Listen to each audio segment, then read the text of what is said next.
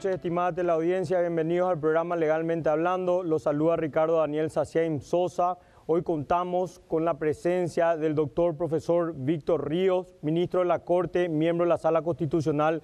Buenas noches, estimado ministro. ¿Cómo está usted?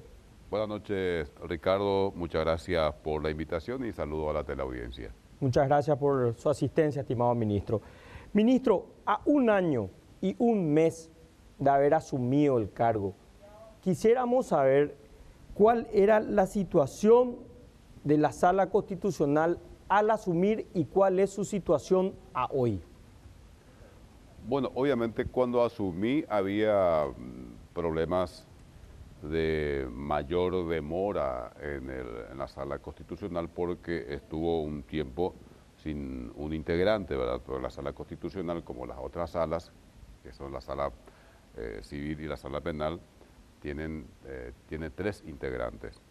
Y precisamente se produjo la vacancia en la sala constitucional y si bien se integró con otro ministro, no es lo mismo que esté funcionando con sus miembros naturales. Entonces, mm, cuando asumimos había realmente mucha inquietud por la demora excesiva en los trámites de los expedientes, que es un problema estructural del Poder Judicial, pero se, se agrava cuando se presentan este tipo de, de situaciones, en este caso la falta de un integrante de la sala constitucional. Recuerdo que eh, lo primero que hice fue hacer una especie de inventario, a ver cuántos expedientes se encontraban en trámite en la sala constitucional. Eran más o menos como 5.700 expedientes en la sala constitucional y a partir de ahí empezamos a hacer un intenso trabajo para tratar de ponernos un poquito al día, ¿verdad? Y tomé algunos mm, parámetros, ¿verdad? Algunos, em, algunas referencias para em, apurar los expedientes. Recuerdo que dije, bueno, vamos a resolver aquellos casos que tienen que ver con salud, porque hay muchas acciones que tienen que ver con, por ejemplo, asegurados del IPS que piden que sean atendidos o que piden que por ciertos medicamentos sean adquiridos por IPS, tiene que ver con la salud, con la vida de, la, de las personas. También eh, expedientes que tienen que ver con jubilación, sobre todo hay un, artículo de, la, de, de, una ley que es el artículo 41 que impide que los asegurados de repente puedan retirar sus aportes. Hay pero centenares de, expedientes con, esa, con ese planteamiento. También eh, aquellos casos que tienen que ver con eh, regulación de honorarios y así sucesivamente. Fuimos avanzando, creo que razonablemente eh, rápido y la idea es finalmente trabajar con un con criterio de calidad total y en esa línea estamos trabajando en la informatización del, de, la, de, la, de, nuestra, de nuestro despacho por lo menos, hay un proyecto de implementación de, del expediente electrónico en la sala constitucional, pero eso va a llevar un poquito más de tiempo. Y otra, otro, otro parámetro que tomé para empezar el trabajo es, bueno, revisar un poco cuáles son los expedientes más antiguos, pendientes, ¿verdad? Y bueno, encontré realmente el expediente más antiguo, era de 1998, que después entonces dije, búsquenme los expedientes más antiguos. Entonces, el expediente más antiguo que encontré que estaba ahí... Del 98. Del 1998. Y después ya eran así expedientes del 2000, 2001. Bueno, eso prácticamente ya... Eh, o sea, no que prácticamente, fuimos firmando y fuimos eh, dándole la, solución que corresponde según nuestro criterio.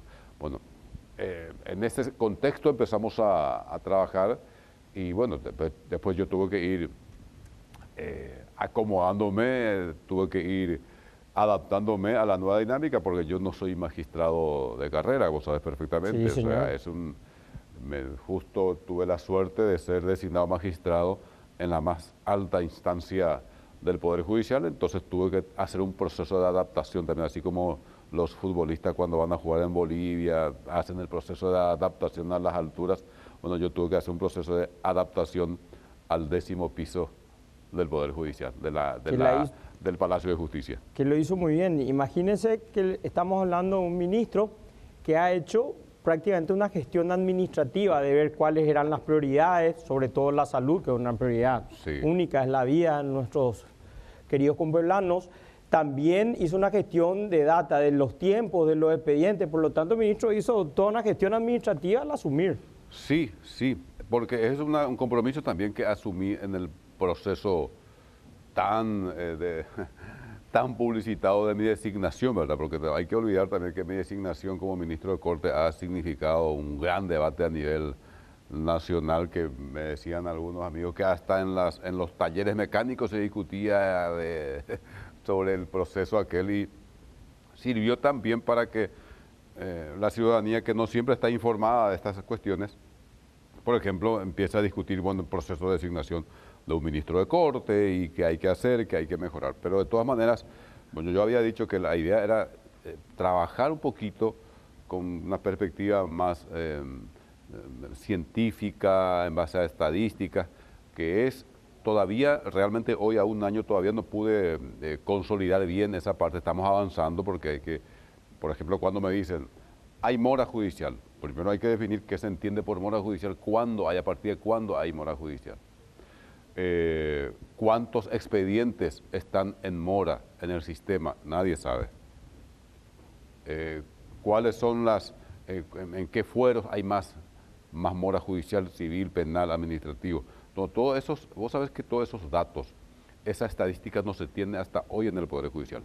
Nosotros estamos trabajando ahora por lo menos para tener una estadística razonable en la sala constitucional.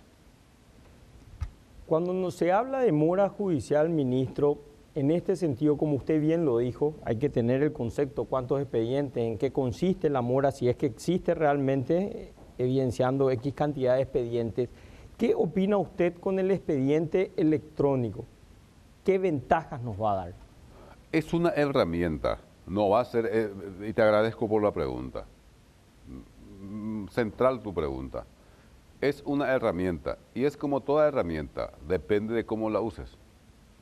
Bueno, yo como, eh, como campesino no puedo con mi genio. Es como cuando te dan una, una asada. Vos podés usar esa herramienta para carpir o para darle por la cabeza a tu vecino.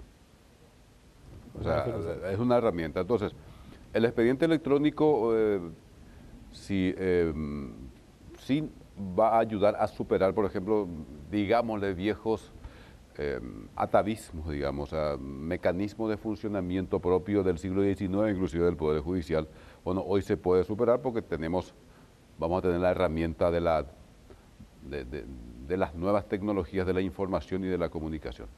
Ahora, si vos no sabes manejar la herramienta, o si realmente no querés que el proceso se resuelva rápidamente y podés manipular otra vez la herramienta de tal forma que no, no, no se cumpla con el fin establecido con el fin legítimo eh, previsto, que es eh, acelerar la resolución de los, de los casos y además un elemento fundamental que aporta, que, que, va aportando el expediente electrónico es la mayor transparencia, porque no hay que perder de vista que el poder del Estado que menos se ha democratizado en el país y menos transparente hasta hoy es el Poder Judicial. Ese, es un problema grave. Es más, em, yo formé parte de la Comisión de Reforma del Poder Judicial siendo diputado y tuvimos muchos debates, inclusive discutía, discutía con magistrados, que hoy son colegas, y decían, me decían, ¿de dónde sacás que el Poder Judicial tiene que ser democrático? Y yo le decía, pero fíjense, este es un Estado constitucional democrático el Poder Judicial tiene como función central la salvaguardia de la Constitución, custodiar la Constitución democrática. Entonces, tu, guardián tiene que ser democrático. ¿Cómo va a dar que eh, la tarea de cuidar de tu Constitución democrática a un nazi? ¿Cómo, cómo va a ah. cuidar la, de la Constitución democrática un poder que sea antidemocrático? Bueno, eh, el expediente electrónico en gran medida va a ayudar a, una mayor transparencia que es central, que es fundamental para, la democracia, porque va a haber la posibilidad de un mayor control de los operadores de justicia, empezando por los abogados, las partes y de la ciudadanía en general. Claro, yo como litigante en el sector privado, que ejerzo el derecho en el sector privado, el expediente electrónico es una gran ventaja. Sí, hay cosas que pueden ir mejorando y van a ir mejorando, de hecho, a medida que se vaya usando. Recordémonos que todavía no tiene un alcance nacional y en todas las competencias, pero yo creo que va a ir ayudando. No, hay, hay, hay, muchas discusiones todavía. Pero es lo que se viene, doctor. ¿no? tal cual, no, hay, forma, es como que uno pretenda seguir viajando a caballo y ya no, no, hay, eh, son tiempos, son nuevos contextos eh, tecnológicos y es lo que se viene. te comento como primicia que em, en una de las sesiones eh, de ya del mes de diciembre de la, del Pleno de la Corte hemos decidido firmar un convenio con la Universidad Americana, que es una universidad privada muy prestigiosa, que va a trabajar con financiamiento del CONACIT, va a presentar el proyecto, eh, esperemos que CONACIT decida financiar el proyecto de investigación de em, el uso de la inteligencia artificial en, en, la elaboración de sentencias, que es algo muy interesante, que es algo que se viene. Entonces, eh, cómo aplicar la inteligencia artificial en la elaboración de sentencias. Se supone que también que eso va a acelerar la resolución de los casos. Solo que, como por lo menos yo he aclarado esto en la sesión, que hay que evitar que los algoritmos sustituyan a la mente humana, ¿verdad? Porque si uno va a aplicar algoritmos, nomás a todos los casos, eso te puede llevar a soluciones absolutamente injustas e inconstitucionales. Entonces, la aplicación de la inteligencia artificial, que es el próximo paso, en la resolución de casos judiciales, no implica, no puede implicar de ninguna manera reemplazar a la mente humana, ¿verdad? Bueno, acá algo importante, yo estuve leyendo hace unos meses atrás que la empresa International Business Machine, IBM, había quitado un programa de nombre Watson en honor a su fundador, de que prácticamente estaba sustituyendo a los abogados con un, con un margen de error mínimo. Es como usted dice, más o menos es lo que se viene, ministro. O sea, sí, lo que pasa es que ese margen de error mínimo, eh, eso te puede significar la gran, gran diferencia. Por ejemplo, en el área penal, entre irte a la cárcel o quedarte o, mantener tu, tu libertad. De todas maneras es lo que se viene. Yo tengo una obrita chiquitita que había publicado justamente donde digo, bueno, ¿qué es lo que tenemos hoy? Eh, ¿Crisis de las humanidades o crisis de la humanidad? Hoy se habla, o sea, hay una, una, discusión muy fuerte con desarrollos teóricos muy interesantes y preocupantes y a veces hasta desesperantes que hablan de la sociedad poshumana, o sea, de un tiempo a esta parte, o sea, de aquí a un tiempo, bueno, algunos dicen que vamos a ser reemplazados directamente por los robots bueno, que, ¿cómo será esa sociedad? Y, no sé, pero de todas maneras, em, en materia educativa, eh, por ejemplo, hay universidades, por ejemplo, las universidades chinas, China continental o China comunista, em, hay universidades ya que están reemplazando a los docentes por la inteligencia artificial. Es decir, vos llegas a la universidad y sale una, una, dama mm, ah, virtual. virtual y te da clase. Imagínense. Y dice que está muy contento porque dice que la, esas, esos docentes, esas docentes, aparte de, ser, muy bellas, también eh, no piden eh, aumento de sueldo, no piden jubilarse, no, piden vacaciones, no hay sindicato, nada. Estimado ministro, una consulta para responderla al volver de la pausa. Cuando usted asumía estaba hablando de la modificación del código de organización judicial que necesitamos algo más democrático. A volver de la pausa.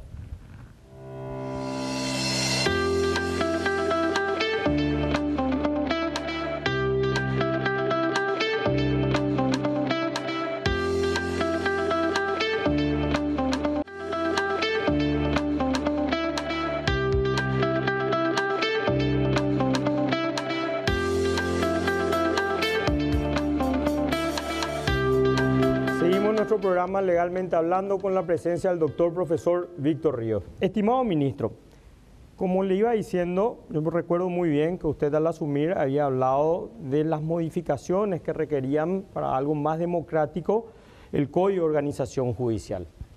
Sí, el Código de Organización Judicial es un, código aprobado durante la dictadura, igual que el Código Procesal Civil.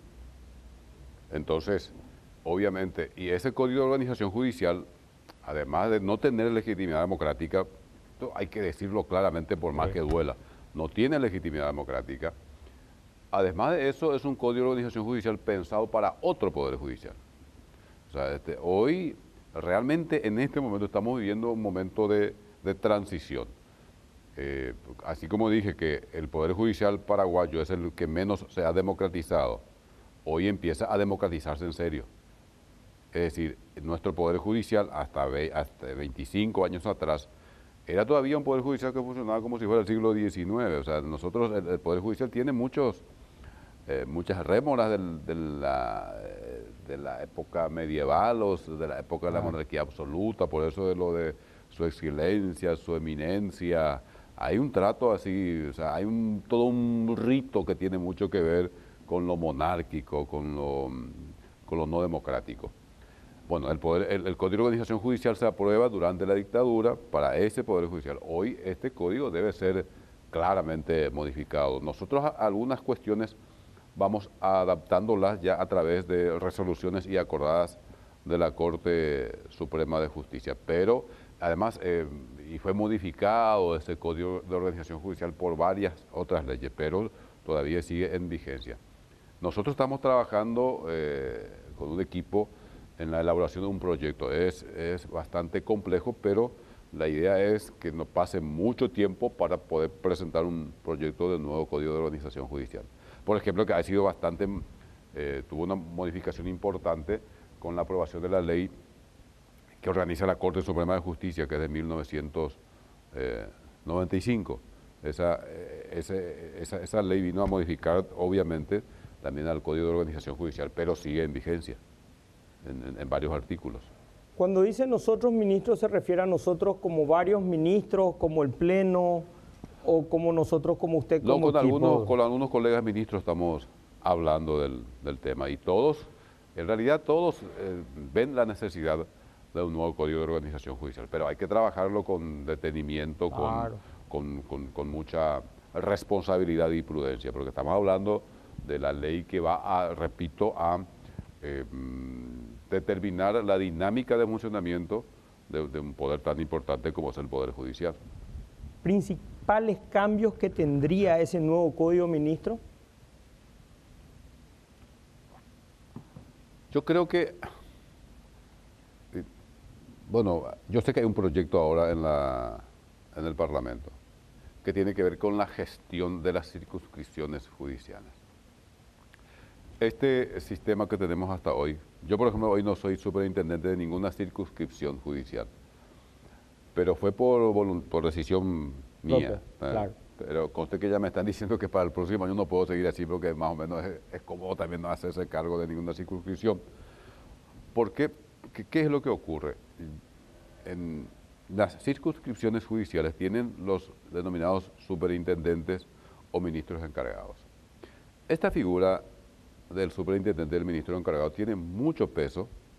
Es, eh, mm, eh, por ejemplo, para que tengamos una idea, voy a dar ejemplos prácticos y no teorizar mucho porque si no, no se entiende mucho. Por ejemplo, un superintendente eh, tiene casi poder absoluto para decir si un juez puede continuar o no en el cargo. Sí, es así. Imagínate el, peso que implica esto. O un, inclusive un fiscal o un defensor público en esta circunscripción. Y eh, esos, la, la, práctica en la Corte es que esos superintendentes son permanentes, o sea, están 5, 10 años. Y yo creo que eso no es bueno para un poder judicial que pretende ser democrático. Es importante que se pueda rotar, por ejemplo. Bueno, ahora hay un proyecto en el, en el Congreso que creo que presentó el, senador Santa Cruz. Me parece que ya tiene media sanción o, hubo modificaciones, creo que de la Cámara de Diputados. Ese es un tema que hay que estudiar seriamente. Yo no creo que sea muy saludable y no creo que sea sostenible en el tiempo este sistema de, de que se designa un ministro y ese casi es, ejerce de manera vitalicia la superintendencia de una circunscripción. Porque genera inclusive, genera sospecha y genera quejas. Por ejemplo, hay casos en que te dicen, bueno, en esta circunscripción hay un pequeño grupo de magistrados que son los que tienen contacto con el superintendente y solamente ellos son los que finalmente definen lo que ocurre en esta circunscripción. Y no es bueno eso para, la, para el funcionamiento del Poder Judicial. El otro aspecto que tiene mucho que ver con esto, que no son, no son cuestiones menores. En las circunscripciones judiciales se tiene que designar el presidente de la circunscripción, ¿verdad? Hay un consejo que tiene un presidente, que es el presidente de la circunscripción judicial. Un tiempo el presidente o la presidenta era elegida por sus pares. Por ejemplo, en la circunscripción judicial, no sé dónde puede ser, Caguazú, votaban los magistrados y las magistradas de Caguazú para elegir a su presidente, eh, a su consejo y a su presidente, ¿verdad? Eso hoy cambió. Hoy nosotros decidimos en la Corte. Sí. Y eso no es democrático. Eso no es democrático, porque fíjate, ¿qué es lo que ocurre? Bueno, esa circunscripción ya tiene un superintendente, que es el que decide quién puede continuar o no en, el cargo. Y es el que decide también quién puede ser presidente. Y hay casos en que los presidentes son reelectos permanentemente. Y eso genera eh, inquietud, genera desazón y genera una especie de eh, magistrados de primera categoría, que son los que tienen contacto directo con el superintendente, y magistrados de segunda categoría, que son los, aquellos que no tienen contacto directo con el superintendente. Este es un debate que eh, tenemos respetuosamente, pero de manera permanente con los demás ministros de la Corte.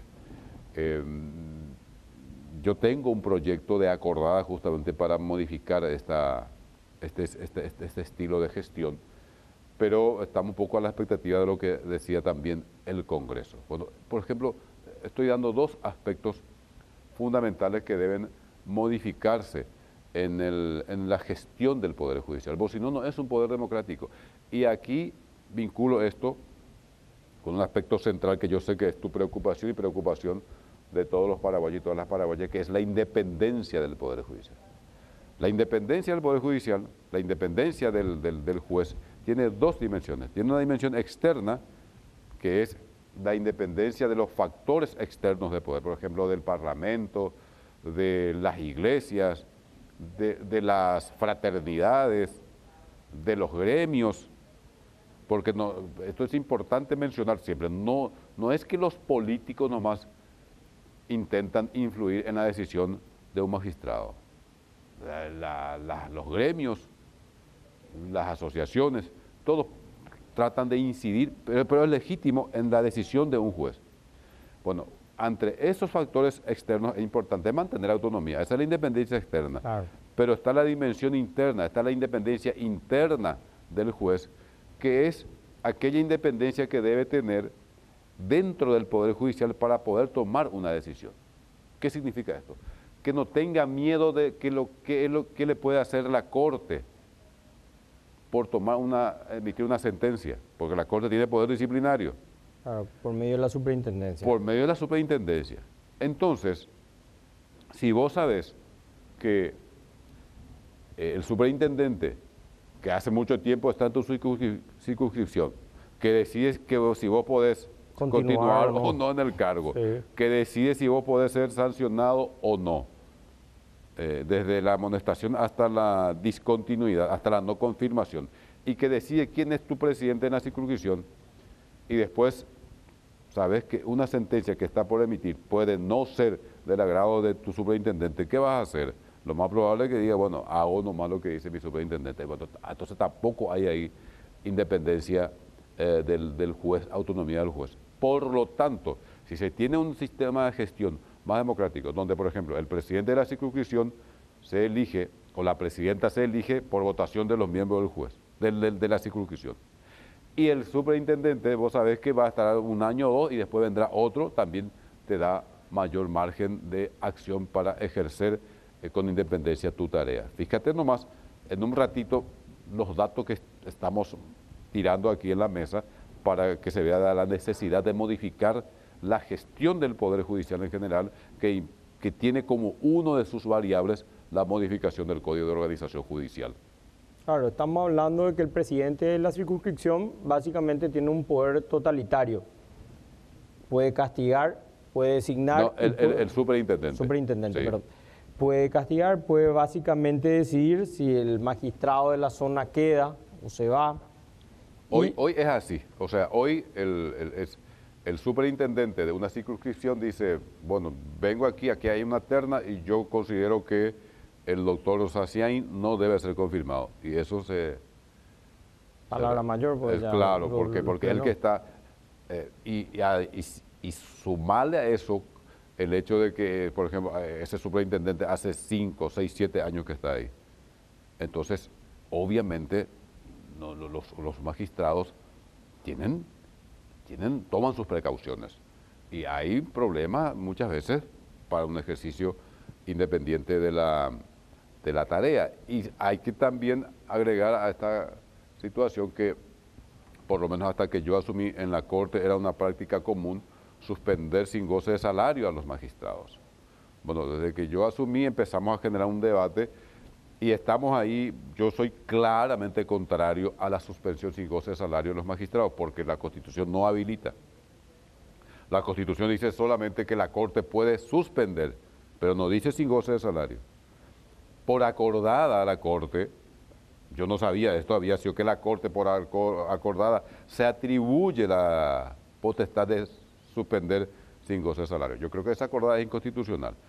Hoy, en este momento, la cuestión no está muy bien definida. Hay colegas que en algunos casos, hay colegas eh, ministros que en algunos casos votan eh, conforme a la tesis que yo sostengo, ¿verdad? Suspender, pero con goce de salario básico. Y en otros casos votan por la suspensión sin goce de, salario. Entonces, hasta hoy eh, no hay una mayoría consolidada en ningún sentido, pero por lo menos estamos avanzando, creo yo, en la línea correcta, que es la el respeto de lo que establece la Constitución Nacional. Perfecto. Ministro, una consulta para volver luego de la pausa. ¿Qué opina usted con la consulta constitucional al volver de la pausa?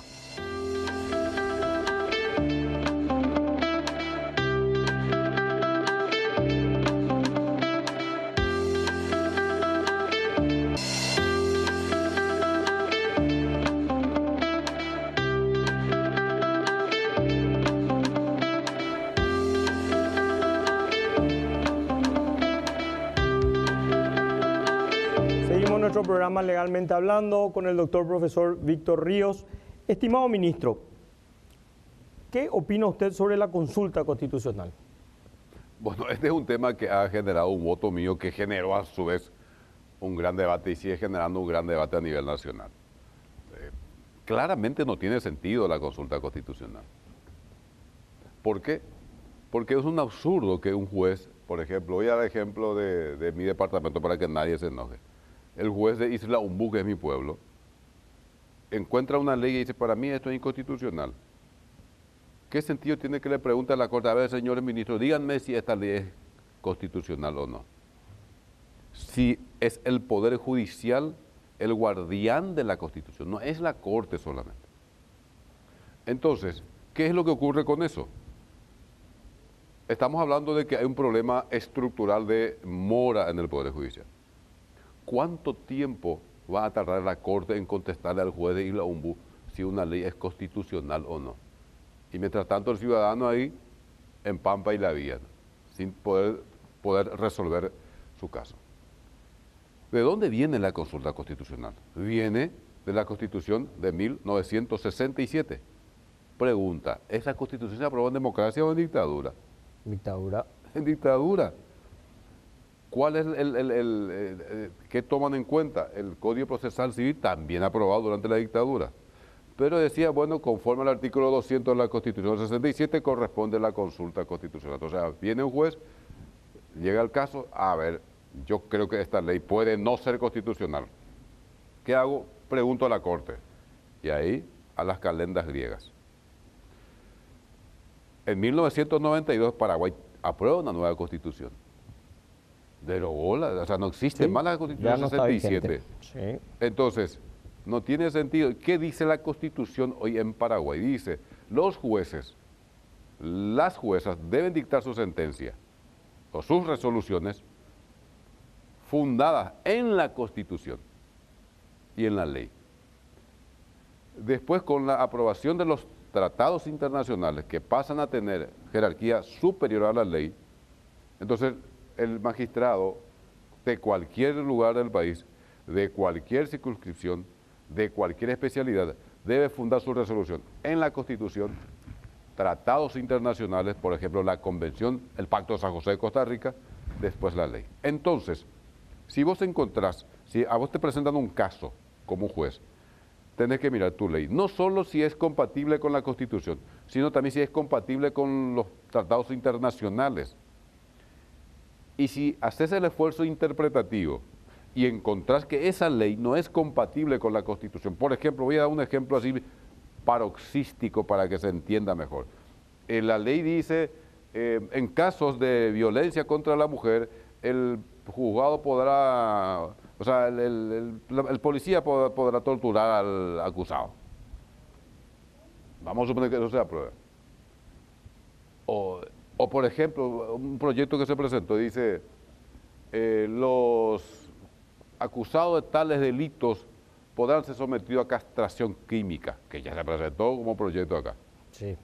Bueno, eso es claramente violatorio de la Constitución y de la Convención Americana sobre los Derechos Humanos.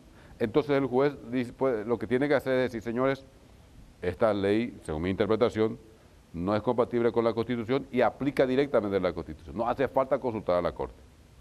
Aplica la Constitución o la Convención Americana sobre Derechos Humanos o cualquier otro tratado internacional. Entonces, la consulta, eh, constitucional en realidad no está autorizada por la Constitución ni por la Convención, al contrario, la Corte Interamericana de los Derechos Humanos, cuyo presidente estuvo hace poco con nosotros, hace unos días, claramente le dice a los jueces, ustedes todos tienen que de oficio hacer lo que se llama control de convencionalidad, es decir, ver si la ley es compatible con los con las convenciones internacionales. Y eso también significa el control de constitucionalidad. Vos como magistrado, esa es tu tarea. Es decir, cuando el, Estado paraguayo te dice, doctor Sacien, yo lo designo a usted juez de paz de Isla Umbu, usted está obligado a ir a, aplicar primero la Constitución, los pactos internacionales y la ley. Y si en esta jerarquía eh, encontrás que la ley contradice la convención, no aplicas la ley, aplicas la convención internacional. Así de simple y sencillo. El 137 de nuestra Constitución es muy claro. Constitución, tratados internacionales, leyes del Congreso. Entonces no podés estar dudando si aplicar o no la ley o la Constitución. Se aplica la Constitución. Y, esto yo digo en, varios votos, dije, y generó un gran debate a nivel nacional sobre la potestad que tienen los jueces de ejercer control de constitucionalidad y de convencionalidad y sobre la consulta constitucional. porque se confunden? Porque dicen, ah, no, este ministro que vino aquí eh, está loco, porque la constitución es muy clara, solamente la Corte y la Sala Constitucional pueden entender acciones de inconstitucionalidad. Sí, esa es otra dimensión.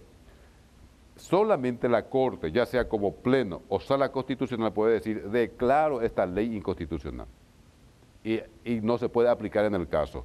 Los jueces no pueden hacer eso, los jueces simplemente no aplican y aplican la convención y la constitución, sin decir declaro inconstitucional la ley, que es otra cosa. Eh, eh, el, control de constitucionalidad y de convencionalidad tiene también dos dimensiones. Tiene una dimensión exclutoria o saneadora que le dice que es cuando vos decís esta ley es inconstitucional. Eso solamente puede hacer la Corte, ya sea como pleno o como sala como sala constitucional. Y, tiene una dimensión constructiva, se denomina. ¿Qué significa eso? Es cuando vos simplemente no aplicás porque considerás que es inconstitucional una ley y aplicás directamente la Constitución. Sin, porque eso sí no puede hacer el juez de paz de Isla ni, ni el juez de ni el Tribunal de Apelaciones de Ciudad del Este, nadie puede decir, eh, nadie más puede decir que una ley es inconstitucional que no sea la Corte como pleno o como sala. pero podés dejar de aplicar porque considera que es inconstitucional una ley. Entonces no hace falta la consulta, es un absurdo, con todo respeto a los que piensan lo contrario. Claro, pero convengamos, como este es un programa didáctico, explicaremos la prelación jurídica inicia Constitución Nacional, acuerdos y tratados internacionales, leyes y decretos. Lo que está diciendo usted entonces, ministro, es simplemente en el caso, por ejemplo, de violencia doméstica o violencia contra la mujer, que tuvimos muchos invitados en Octubre Rosa, por lo tanto fue un tema muy, muy tocado en el programa, estamos hablando en un ejemplo. La Constitución, el Pacto de Upará o las 100 reglas de Brasilia, un juez de paz, en un caso práctico, si alguien ejerce algún tipo de violencia, ya sea psicológica o física contra la mujer, no hace falta hacer ninguna consulta. No. Simplemente... Pero es absurdo. Pero es absurdo. ¿Cómo, lo va, ¿Cómo el juez va a estar consultando qué debe aplicar? Si te dice claramente, en un debate interesante que tuvimos en el ámbito académico, un connotado doctrinario me dijo, lo que, lo que es peligroso es lo que usted está planteando, porque usted está planteando que el juez no aplique la ley. Y le dije, es mucho más peligroso que no aplique la Constitución. ¿Usted qué aplicaría? Tener la ley que dice una cosa la Constitución dice otra cosa. ¿Cuál aplicaría? Directamente la Constitución Nacional, los acuerdos internacionales y luego la ley. Así de simple y sencillo. Y en materia de justamente de violencia contra la mujer, eh, hay un buen trabajo de varios jueces para que invocan mucho los, los convenios internacionales. Es muy interesante eso. Es más, la otra vez un, magistrado, un juez de paz me dijo en un debate, yo creo que hay, hay en el caso de la mm, exclusión de hogar, hay una violación del derecho a la defensa del, del excluido, ¿verdad? Porque dicen, inmediatamente se lo excluye y el artículo 8 de la Convención Americana dice que uno tiene derecho a ejercer la defensa. ¿Qué hago ahí? Me dice. Bueno, si usted considera que viola la, la Convención Americana, haga la audiencia, pero haga rápido, no espere de dos meses, tres meses, que la bestia esta siga violentando a la pobre mujer. Eso es lo que hay que, hay que, es lo que hay que evitar. Si usted cree que merece una audiencia, háganla, hagan en 12 horas, venga acá, haga la audiencia, cumple con ese requisito y ya está. Pero lo que pasa es que muchas veces se quiere usar eso como excusa y entonces dice, bueno, mientras pueda preparar su defensa, la bestia eh, esta sigue en la casa golpeando a su mujer por tres meses más y después terminan en casos extremos. Eso es, pero además ahí en ese caso hay una cuestión, le dije, la famosa eh, ponderación uno puede decir, bueno, acá esto viola el derecho a la defensa del acusado por violento, ¿verdad? Pero también está en juego la vida.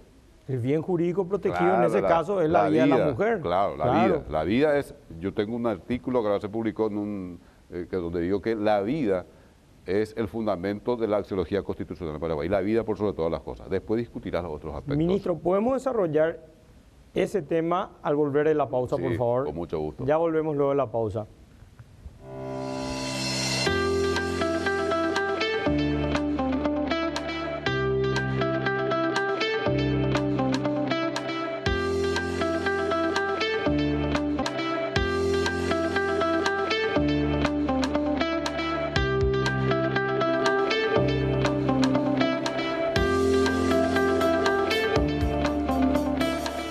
Nuestro programa Legalmente Hablando con el doctor profesor Víctor Ríos. Estábamos hablando de prácticamente un caso de suma importancia y lo seguimos desarrollando, estimado ministro.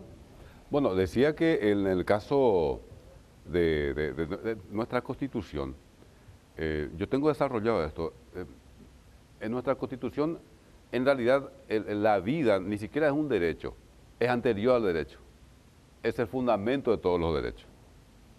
Es así todos los derechos tienen que estar al servicio de la vida. Entonces cuando dicen, te dicen, ¿qué está primero, la libertad o la igualdad? No, no, no, no. Depende.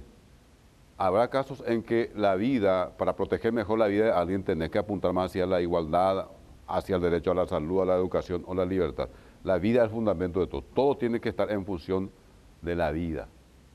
Porque nuestra Constitución, desde el preámbulo, habla del reconocimiento de la dignidad humana. Es decir, es, está en función, o sea, toda la teleología constitucional, el objetivo final, la finalidad última de la Constitución es la protección de la vida digna y con calidad. Por lo tanto, no tiene que haber confusión. Cuando, por ejemplo, hay una gran discusión qué hacer con los autos importados, que tienen, no sé, a partir de 15 años de antigüedad. Ahí algunos plantean, dice, eh, libertad de comercio, la libre competencia. Otros dicen, no, está contaminando el ambiente, pone en peligro la vida. Hay que ponderar. Entonces, eh, me parece que desde esa perspectiva eh, tenemos que mejorar en el, en, el, en el, manejo de lo que se denomina la axiología constitucional, la teleología constitucional, el etos, o sea, el etos, la, ética que está en la base de la Constitución, que es una ética de la vida. Y a partir de ahí se construyen eh, las sentencias, las, los, los derechos fundamentales están en función de, la vida. Por eso es que en este caso de eh, la eh, violencia contra la mujer, si bien uno puede decir, acá eh, creo que hay un problema con el derecho a la defensa, pero vos tenés que actuar rápidamente para cumplir con ese objetivo fundamental de la Constitución, que es la protección de la vida. Hay una persona cuya vida corre peligro. Y en Paraguay tenemos, inclusive cuando yo todavía era parlamentario, inclusive hemos declarado emergencia por la cantidad impresionante de, feminicidios, en, nuestro, en nuestro país. Entonces, primero protege la vida y después ves los, los demás aspectos. Bueno, vamos a suponer que se te presenta una situación, los juez de paz. ¿Qué vas a estar consultando a la Corte si es constitucional o no? Tomar la decisión, proteger la vida y después ves los demás aspectos. Por eso yo repito, esta práctica de la consulta constitucional tiene que desaparecer de a poco. Espero que desaparezca de a poco. Y mi voto es muy claro y contundente. Le digo al juez, le digo al juez o a la jueza que consulta, aplique la Constitución, aplique la Convención, deje de preguntar, haga su trabajo, porque ese es su trabajo, eso es lo que dice la Constitución. El Poder Judicial es, debe custodiar la Constitución Nacional, debe, hacer, debe emitir resoluciones en base a la Constitución, a los tratados internacionales, a las leyes, decretos, etcétera, etcétera, etcétera. Es un tema que tiene mucho que ver, Ricardo, con la teoría jurídica que se enseña en las facultades. Es un problema de, formación teórica. Nosotros venimos de una, de una formación muy positivista, kelseniana, más kelseniana que el propio Kelsen, donde nos metieron en la cabeza, por ejemplo, este, esta máxima. Dura es la ley, pero es la ley. Es absurdo. O sea, en un tiempo la ley aceptaba la esclavitud y vos vas a decir, sí, eh, está mal, es dura la ley, pero la ley. No, afecta la dignidad humana, es inconstitucional, no se puede aceptar. Pero venimos de esa escuela muy, muy, muy dura desde, la perspectiva positivista y una teoría jurídica superada hoy. eso está superado. Entonces, Imagínate nomás que uno dude qué va a hacer cuando encuentra una ley que es, por ejemplo, claramente inconstitucional. Y dudas tanto que terminas preguntándole a la Corte qué tenés que hacer. Si esa es tu tarea, aplicar el ordenamiento jurídico tal cual está establecido, establecida la jerarquía de las normas, que empieza, repito, con la Constitución. Una excelente explicación, sobre todo muy didáctica, viniendo de un profesor como usted. Gracias, Ricardo. Estimado ministro, el doctor profesor Víctor Ríos, ¿cuál usted piensa que va a ser su mayor legado a la Corte Suprema de Justicia? Mira, estamos haciendo un esfuerzo para adaptar la jurisprudencia constitucional de Paraguay a las tendencias eh, regionales, internacionales.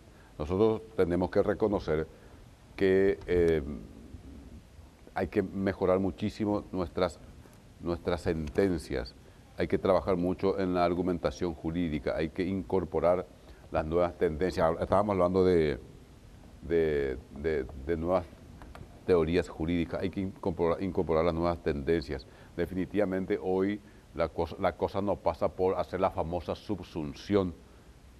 No, no es suficiente, hoy están, por eso se discute Mm, hay un alemán muy famoso, Robert Alexi, que ha construido la teoría de los derechos fundamentales y, dice, bueno, no es suficiente la subsunción, por ejemplo. No es que voy a agarrar un caso, encuadrar dentro de una ley y si no entra ahí no, no, no solucionas. Hay casos en que tenés que trabajar en lo que se denomina la argumentación jurídica, ponderar derechos, entrar en juego, como ya dijimos hoy, eh, la libertad de empresa o la vida. ambos, ambos derechos están consagrados en la Constitución, ¿cuál tiene más peso? Entonces hay que ponderar, eso no se soluciona con la subsunción, hay que hacer, hay que argumentar. Yo creo que en ese sentido tenemos que trabajar un poco mejor y estamos en esa línea trabajando muy bien con la Sala Constitucional en ir adaptando nuestra jurisprudencia a las tendencias internacionales en ese sentido, en materia jurisprudencial.